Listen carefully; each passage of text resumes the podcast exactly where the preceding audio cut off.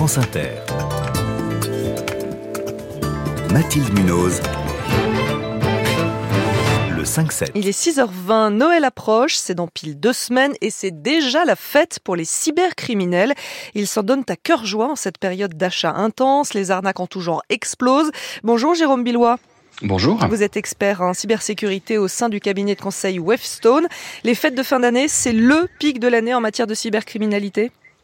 Et oui, parce que c'est aussi euh, le pic de l'année en termes de consommation, d'usage de, euh, de la carte bancaire, des livraisons de colis, etc. Et donc les cybercriminels savent utiliser ces moments de l'année où finalement il y a beaucoup plus d'activité. Le cœur du problème, ce sont nos coordonnées bancaires, c'est ça que recherchent les hackers?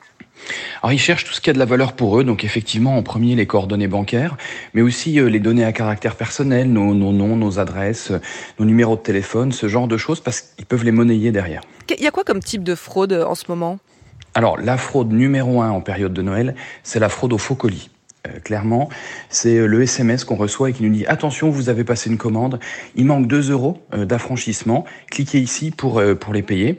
Ça revient chaque année, c'est vraiment, je dirais, le, plus classique. Et ça permet bah, déjà de, voler peut-être les 2 euros, mais aussi de voler les coordonnées de carte bancaire. Ça a l'air tout simple, hein, donc ça veut dire que c'est pas nécessaire que ce soit forcément très sophistiqué. On peut se faire piéger par des choses toutes simples. Oui, tout le monde peut se faire piéger parce que on est dans un schéma où finalement on sait qu'on a passé une commande, on reçoit un SMS, ça semble cohérent. Euh, mais en fait, ce qu'il faut voir, c'est que ça l'est pas du tout. Le cybercriminel, lui, il essaye d'envoyer des messages à plein de numéros différents. Et puis, des fois, ça marche. Et puis, il y a même des pirates hein, qui appellent en se faisant passer euh, pour la banque, hein, pour, même pour le service fraude de la banque, ça arrive. Euh, quel conseil pouvez-vous donner ce matin à nos auditeurs? Oui, ça c'est le plus grave parce que là on parle de pertes de, milliers d'euros qui arrivent souvent, qui sont pas couverts par les banques parce qu'il y a une, validation qui est faite par les personnes. Donc le, scénario est simple, hein. vous recevez un appel avec le numéro, bah, c'est le numéro de votre banque. Quelqu'un vous ah, c'est le vrai numéro.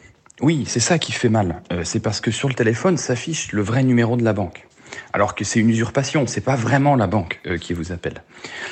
Et donc quelqu'un vous dit, ben il y a des euh, transactions étranges sur votre compte. Est-ce que c'est vous qui les avez fait ou pas? Là vous dites non, moi j'ai jamais payé ça.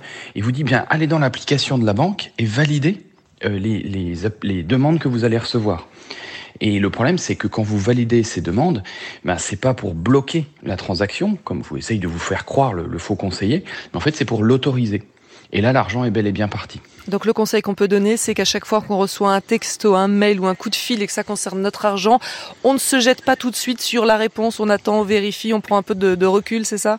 Exactement. Dès que c'est urgent et que ça parle d'argent, on prend du recul et surtout on rappelle l'interlocuteur sur le numéro qu'on connaît nous, pas celui avec lequel il mhm. nous a appelé, mais avec le numéro qu'on utilise habituellement. Alors il n'y a pas que les particuliers hein, qui sont visés, Jérôme Billois. Loin de là, le gouvernement vient de lancer un plan à destination des PME. Euh, c'est vraiment le maillon faible, les PME, les plus exposés à cette cybercriminalité, et ça tout au long de l'année?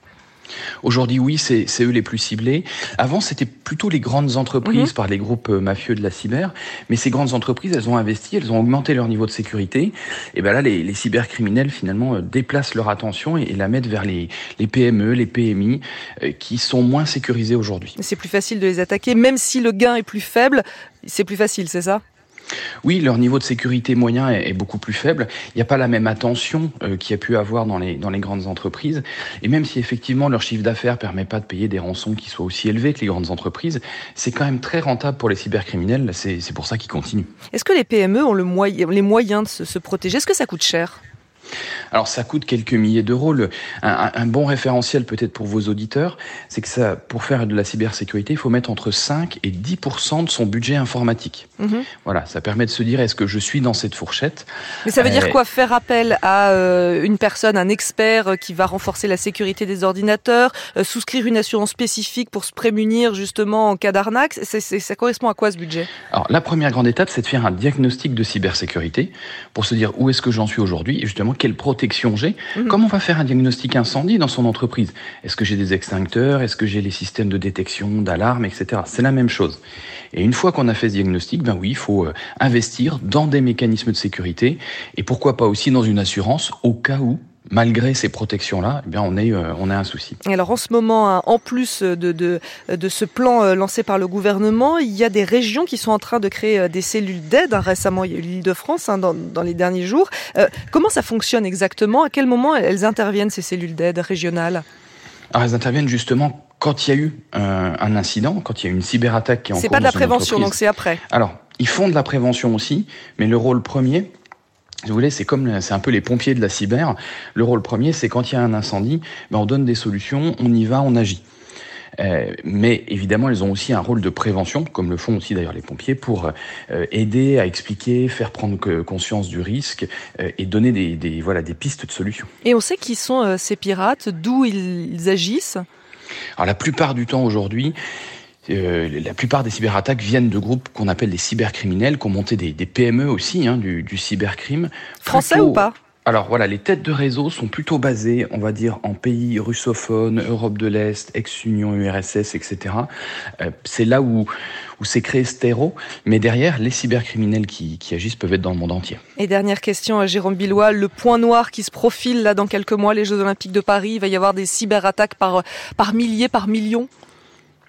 Alors les JO, c'est un événement mondial qui attire finalement tous les cyberattaquants. On, parlait des cybercriminels, hein, ils vont vouloir nous vendre des faux billets, nous faire croire qu'on a gagné des choses pour nous extorquer des données personnelles.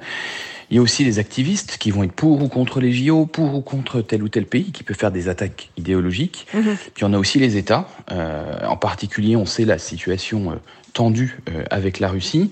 La Russie qui a déjà attaqué des JO préalablement pour faire capoter la, la cérémonie d'ouverture en, en Corée du Sud. Donc voilà, effectivement, Donc là, ça compile fronts- tout. Voilà. voilà, tous les fronts de la cyberattaque seront ouverts.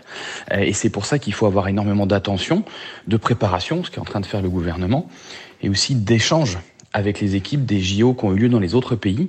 Parce que les JO, c'est unique.